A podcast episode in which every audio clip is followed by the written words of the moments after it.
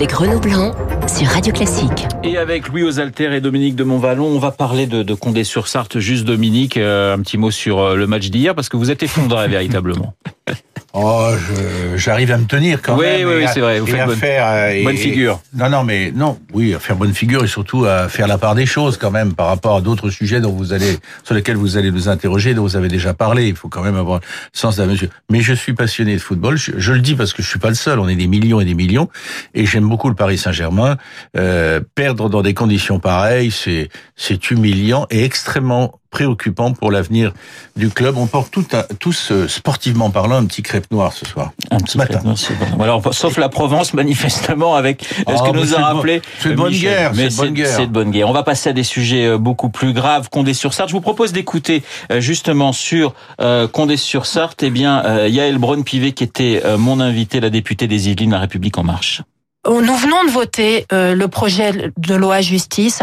Dans ce projet de loi justice, nous avons voté 80 millions d'augmentation de budget pour la sécurisation des établissements pénitentiaires. J'ai moi-même proposé un amendement permettant au renseignement pénitentiaire de déployer les moyens de surveillance justement en cas de risque pour la sécurité des établissements ou en cas de risque d'évasion, ce qui n'était pas possible avant. Donc nous agissons nous agissons, mais c'est vrai qu'on fait le parallèle avec ce qui s'était passé un an auparavant et où euh, les agents euh, donc euh, de surveillance disaient qu'effectivement il manquait de moyens et que le gouvernement avait une nouvelle fois botté en touche. On va écouter justement Édouard Philippe sur Condé-sur-Sarthe également. On est effectivement dans une prison à très haut niveau de sécurité. Il y a manifestement eu une défaillance dans la fouille, probablement dans la fouille des visiteurs. Moi, je veux comprendre, mais je veux dire aux Français, nous ne devons rien laisser passer. Et donc, nous allons faire en sorte que le niveau de contrôle, de fouille, y compris des visiteurs, puisse être élevé, de façon à ce que ces défaillances ne se reproduisent plus. Voilà, on parle beaucoup dans l'opposition ce matin, notamment à droite, de naïveté, pour ne pas dire plus, de la part du gouvernement. On a toujours le sentiment qu'on a un train de retard sur ces questions-là. Dominique Je le pense aussi. Euh, on, est, on a toujours un, temps de retard, euh, mais enfin, euh, admettons, euh, prenons en compte les propos que qu'a tenu tout à l'heure devant votre micro la, la, présidente de la commission des lois de, de l'Assemblée. Ce qui m'a aussi frappé dans ses propos, c'est quand même son embarras devant la perspective du retour des, des familles de djihadistes. Alors elle a, ça m'a frappé. Elle, elle a parlé des jeunes enfants. Elle a précisé qu'il ne s'agissait pas des ados ou des jeunes adultes. Elle a, si j'ai bien compris, euh, souhaité euh, implicitement, explicitement que euh, que les djihadistes soient euh, jugés là-bas, en Irak. Il y a quand même un, un assez grand flottement, un grand embarras. Et ça tient d'abord, ça tient à deux choses. D'une part, la pression de l'opinion publique les Français sont scandalisés euh, et, et, et, très inquiets. Et les Français en général, de toute tendance politique, hein, et massivement. Et puis, euh, l'affaire de la prison a montré que, notamment avec des femmes, on pouvait avoir des, des conversions, euh, euh des conversions euh, dans l'Hexagone, euh, à domicile, et, et qu'on se trouve pris de court. C'est absolument hallucinant cette affaire mais c'est aussi et d'abord très inquiétant. Louis euh, Édouard Philippe cherche les, défaillances. En réalité, les gardiens ont vraisemblablement appliqué le droit dans cette affaire. Que dit le droit?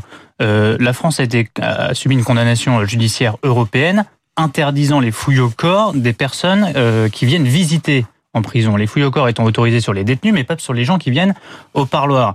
Donc à un moment, il faut peut-être se poser la question euh, sur les arrêts européens euh, rendus euh, et essayer d'adapter le droit appliqué en France au contexte qui est celui-là, qui est que la prison, comme le rappelait Dominique, est devenue un endroit où les gens se radicalisent. Et là, effectivement, j'en viens aussi à la question qui est abordée par Dominique, celui du retour des djihadistes.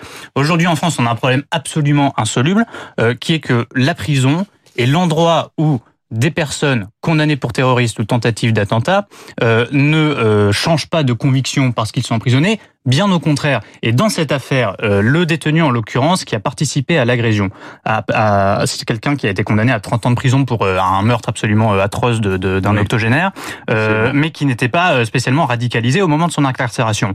On, le retrouve, on se retrouve aujourd'hui avec un homme qui est prêt à passer à l'acte, et Nicole Belloubet, la garde des Sceaux, a qualifié l'attaque d'acte terroriste. Donc cette personne qui n'était qu'un euh, un criminel de droit commun avant, en quelques années, est devenu un terroriste. Donc ça uniquement parce qu'il est arrivé dans une prison française.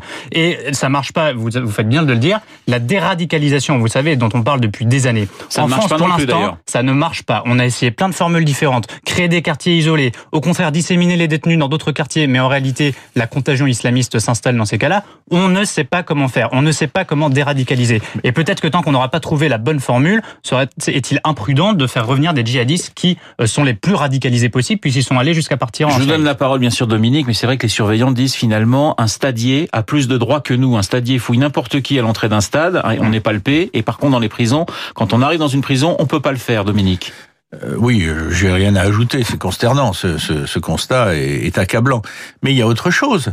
C'est que euh, les, par l'intermédiaire de leurs délégués syndicaux, euh, les gardiens de prison euh, de la prison concernée euh, ont, euh, ont fait savoir qu'ils avaient alerté les autorités, euh, les autorités sur la radicalisation en cours Mmh, et, et de plus en plus accentuée de l'individu en question, sans qu'aucune conséquence ait été tirée. Donc, euh, il s'agit pas seulement de savoir si on peut fouiller et qu'est-ce que c'est que ce couteau qui, a pu passer à travers les mailles du filet, si, j'ose ainsi dire, euh, mais il s'agit aussi de constater qu'on on n'a pas, ils ont su alerter. Euh, après, ça nous fait belle jambe, si je puis dire, mais quand même, ils ont su alerter. C'est le moment, en tout cas, je le choisis, si vous permettez, de tirer, de marquer notre considération euh, pour les gardiens de prison qui ont un rôle capital, ingrat, dans des conditions de plus en plus difficiles.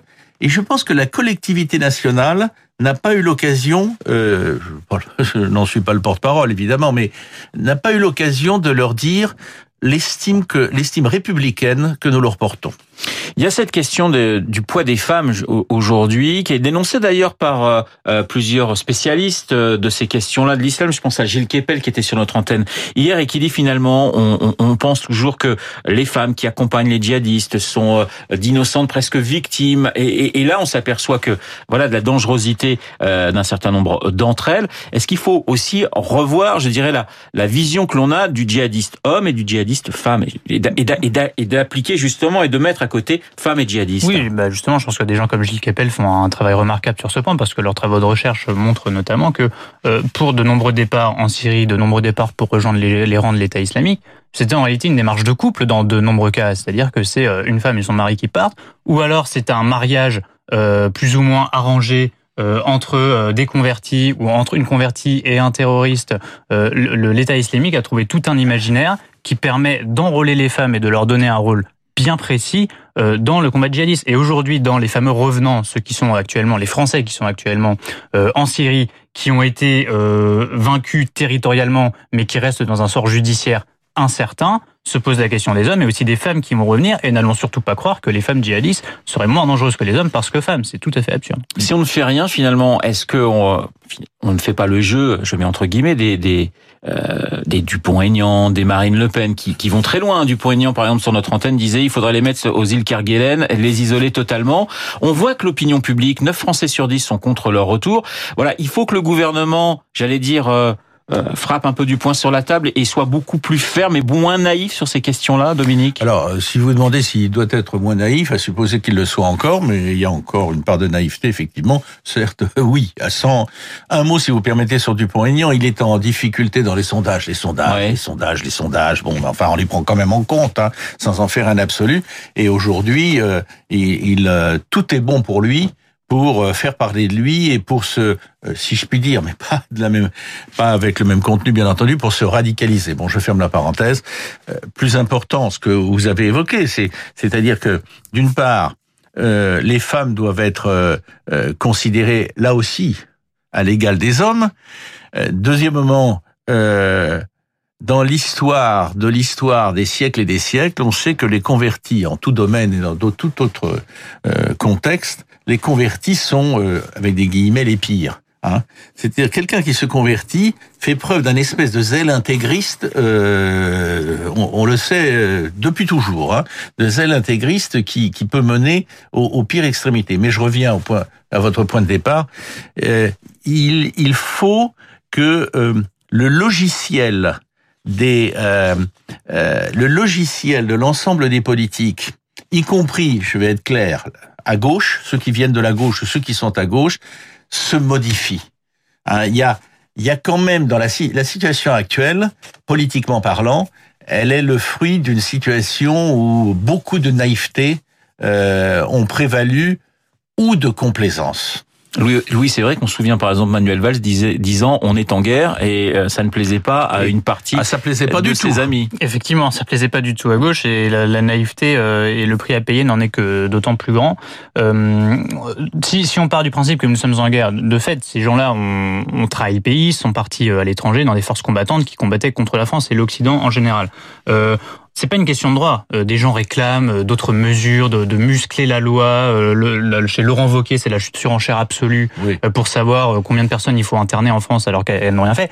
En fait, le droit existe. On peut pas, par exemple, utiliser le pardon, la qualification d'intelligence avec ennemi pour inculper quelqu'un qui a rejoint les, les, les rangs d'une armée parce que c'était une armée ouais. euh, qui s'attaquait euh, à la France. Euh, voilà, le droit existe, le droit français, beaucoup de lois ont été formulées en temps de guerre, elles existent encore. Donc si nous sommes en guerre, si en tout cas nous avons affaire à des combattants armés, à des gens qui vont revenir et qui vont essayer de convertis entre guillemets, ouais. je reprends le terme de Dominique, euh, d'autres personnes qui euh, sont sur la voie de la radicalisation, on peut utiliser cet arsenal-là. Effectivement, il ne faut pas avoir de naïveté au moment de l'utiliser. Alors, on va passer à tout autre sujet. On va écouter Jean-Pierre Raffarin sur France 2. Il revient sur son soutien à Emmanuel Macron et à la situation de la droite.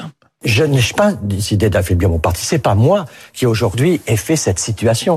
Il y a aujourd'hui une dispersion de l'électorat de droite. Donc je crois qu'il faudra un jour faire ce que la gauche avait fait, l'épiner, c'est-à-dire le rassemblement de toutes nos chapelles. Vous voyez Xavier Bertrand, il est au travail dans le Nord, Édouard Philippe est au travail au gouvernement, Valérie Pécresse dans la région Île-de-France, Laurent Wauquiez a toute sa place dans ce système, il est euh, lui au travail à l'air. Nous verrons le moment venu, mais pour le moment, l'Europe, c'est pas une affaire de parti. Voilà, un congrès d'Épinay à, à, droite, Dominique de Montvalon. Euh, c'est vrai que les grandes manœuvres hein, pour les européennes ont, ont déjà commencé. Permettez-moi de rappeler, je ne pense pas me tromper, que le congrès d'Épinay, qui est du Parti socialiste, dans oui. lequel s'est créé, le, date de 1971 et que c'est en 1981 que François Mitterrand a été élu. Donc c'est une très longue marche. La référence qu'utilise Jean-Pierre Jean-Pierre Raffarin euh, éclaire euh, le début d'une très longue marche euh, pour la droite. La réalité, c'est un que la droite euh, républicaine, qui a été, qui a, qui a gouverné ou co-gouverné la France depuis 50 ans, est aujourd'hui atomisée. Que euh, les républicains de Laurent Wauquiez sont coincés entre les euh, Marine Le Pen et le, Rassemblement national, qui se porte mieux que l'imaginait il y a, un an et demi. Euh, Laurent Vauquier et, et, de temps en temps il regarde de ce côté-là, puis à d'autres moments il regarde de l'autre côté en disant comment trahison, ils s'en vont, ils vont voir, ils vont voir. Bon, c'est c'est assez ce qui l'horizon est très noir pour les pour pour les républicains. Mais il y a une chose qui quand même est une composante centrale de la droite française, elle n'en a pas le monopole, mais une composante centrale depuis toujours, c'est de croire à l'Europe. Alors l'Europe frustrante, l'Europe euh, qui va mal, l'Europe qui doit changer et donc il n'y a pas à partir du moment où le drapeau européen est brandi avec force, avec vigueur et même avec une forme d'enthousiasme naïf par Emmanuel Macron, il n'y a pas d'étonnement, de l'autre côté, côté Vauquier, c'est plus flottant, il n'y a pas d'étonnement à ce que certains rallient, au moins sur ce dossier-là qui est capital, euh, le président de la République. Louis, une dernière question, il me reste 20 secondes. Agnès Buzyn, tête de liste, vous y croyez? Parce que on a du mal à, s'y retrouver. Hein. Un jour c'est oui, un jour c'est non, un jour c'est Nathalie Loiseau. Enfin voilà, est-ce que vous pensez que c'est elle qui va y aller? Je pense qu'elle veut y aller. Euh, je pense aussi qu'on on, assiste sous nos yeux à la méthode traditionnelle d'Emmanuel Macron, qui est de mettre les gens en concurrence, de les laisser un peu se débattre dans le marigot. C'est le cas entre Nathalie Loiseau et Agnès Buzyn, euh, et de sacrer la personne qui ressort vainqueur de de ce jeu de crocodile qui a lieu sous nos yeux. apparemment, ce serait Buzyn, mais le, dernier mot sera véritablement au, en, au, au président de la République la commission d'investiture d'En Marche, c'est lui et oui. lui seul. Donc c'est lui qui décidera. Et comme je ne suis pas dans sa tête, je peux pas vous dire que c'est sûr à 100%. Esprit libre, Louis Osalter, Dominique de Montvalon sur l'antenne de Radio Classique. Merci messieurs. 8h56 dans un instant l'essentiel de l'actualité et la météo avec Laurence Gontier.